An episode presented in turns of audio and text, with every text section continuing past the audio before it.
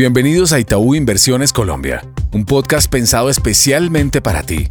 Aquí hablaremos sobre temas económicos, financieros y bursátiles para que entrenes tu conocimiento y así puedas tomar decisiones acordes a tus necesidades en el mercado. Hola a todos, bienvenidos a este nuevo episodio de Itaú Inversiones Colombia. Hoy estaremos acompañando a los Erika Torres, analista de portafolio de Itaú Comisionista, y quien les habla, Juan David Roballo, analista senior de investigaciones económicas. La semana que acaba de cerrar estuvo cargada de información tanto en el frente local como internacional, empezando por los Estados Unidos, luego de los datos de mercado laboral y de inflación, esta semana tuvimos datos débiles de actividad económica. Por un lado, las ventas minoristas del mes de junio mostraron una variación mensual del 0,2%, por debajo de lo que esperaba el mercado que era de un 0,5%, reflejando claras señales de desaceleración, lo que refuerza la expectativa de que continúe la desinflación de bienes básicos en la medida que se siga enfriando la demanda interna del país. Por otra parte, la producción industrial se contrajo un 0,5% mensual para el mes de junio, una contracción superior a la que esperaba el consenso del mercado, en donde el informe de producción industrial reflejó que los productores se muestran cada vez más cautelosos a la hora de acumular exceso de inventario,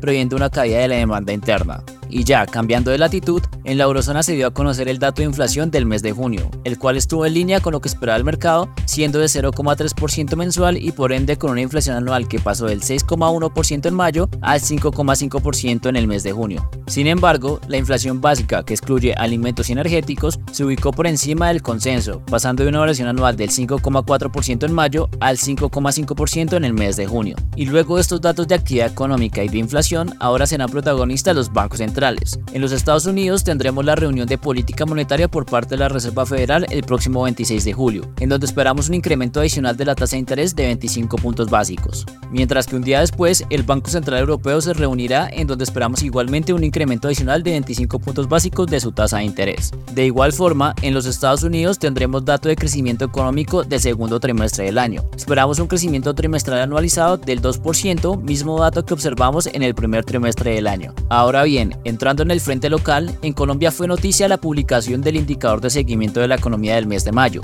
el cual reflejó que la economía colombiana se expandió un leve 0,6% en comparación con mayo de 2022. El sector agrícola presentó una variación anual positiva de 1, 0,3%, mientras que el sector de construcción y manufacturero creció levemente un 0,43%. Sin embargo, el comercio al por menor volvió a presentar una contracción de 2,5%, en donde ya en abril había, se había contraído un 1,7%. De igual forma, el DANE dio a conocer la cifra de importaciones del mes de mayo, las cuales en cifras FOB se contrajeron un 18,4% anual, en donde ya en abril habían caído un 21,1%, en donde este dato débil de importaciones estuvo jalonado principalmente por una caída anual de las importaciones de combustibles, de bienes intermedios para la industria y de equipo de transporte. Finalmente, fue noticia el inicio de la segunda legislatura en el Congreso, en donde fueron elegidos los presidentes de Cámara y Senado. En la Cámara fue elegido Andrés Calle con 179 votos a favor, quien pertenece al Partido Liberal, mientras que en el Senado fue elegido Iván Mena con 54 votos a favor, superando a Angélica Lozano, ambos candidatos del Partido Verde.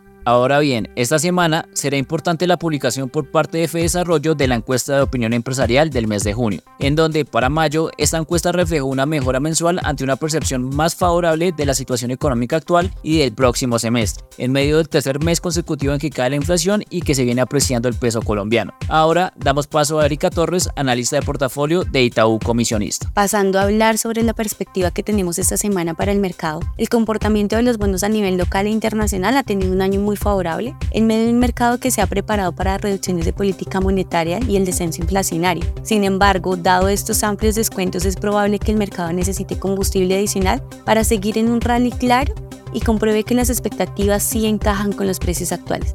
Esta semana los anuncios de la Reserva Federal son relevantes para la dinámica de la renta fija, por lo cual estaremos pendientes al sesgo del discurso para analizar las implicaciones. Adicionalmente, vimos en el mercado un comportamiento que parece invitar a rebotes alcistas en las tasas y que nos daría una semana negativa para los bonos locales, en especial en la curva de títulos soberanos. Nuestra asignación estratégica en el mercado de renta fija está cargada hacia la deuda corporativa en donde los indexados dan mejores retornos en plazos cortos menores a un año y preferimos alargar duraciones en títulos de tasa fija. En TES estamos más neutrales dado que hemos venido recomendando sobreponderar desde inicios del año en duraciones largas, pero queremos ver si hay rebotes importantes para ver de nuevo niveles que nos inviten a abrir el espacio de compras. En el mercado de acciones el Colcap cierra una semana ligeramente plana en medio de una temporada de resultados en Estados Unidos y con una una toma de riesgo que todavía permanece activa, pero que no se ve reflejada a nivel local. El mercado de acciones en Estados Unidos sigue marcando una tendencia positiva y esta semana es probable que el movimiento se ralentice a la expectativa de las decisiones de la Fed, donde probablemente no habrá mayor sorpresa, pues los activos ya incorporan una subida de tasas adicionales.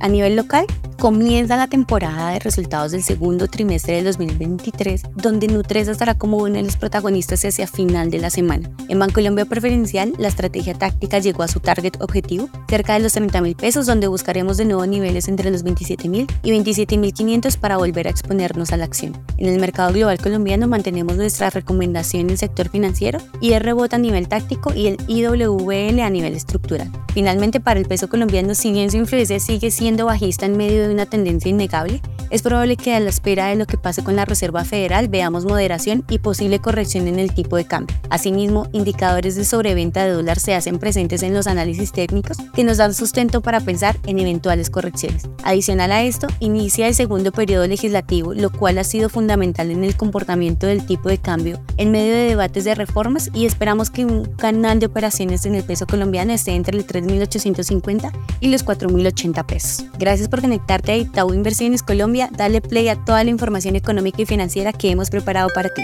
Gracias por conectarte a nuestro podcast. Dale clic al botón de seguir y así escucha todos nuestros episodios. Recuerda que puedes compartir nuestro contenido con tus amigos y familiares. En Itaú Inversiones Colombia, creemos en el crecimiento y fortalecimiento de tus proyectos.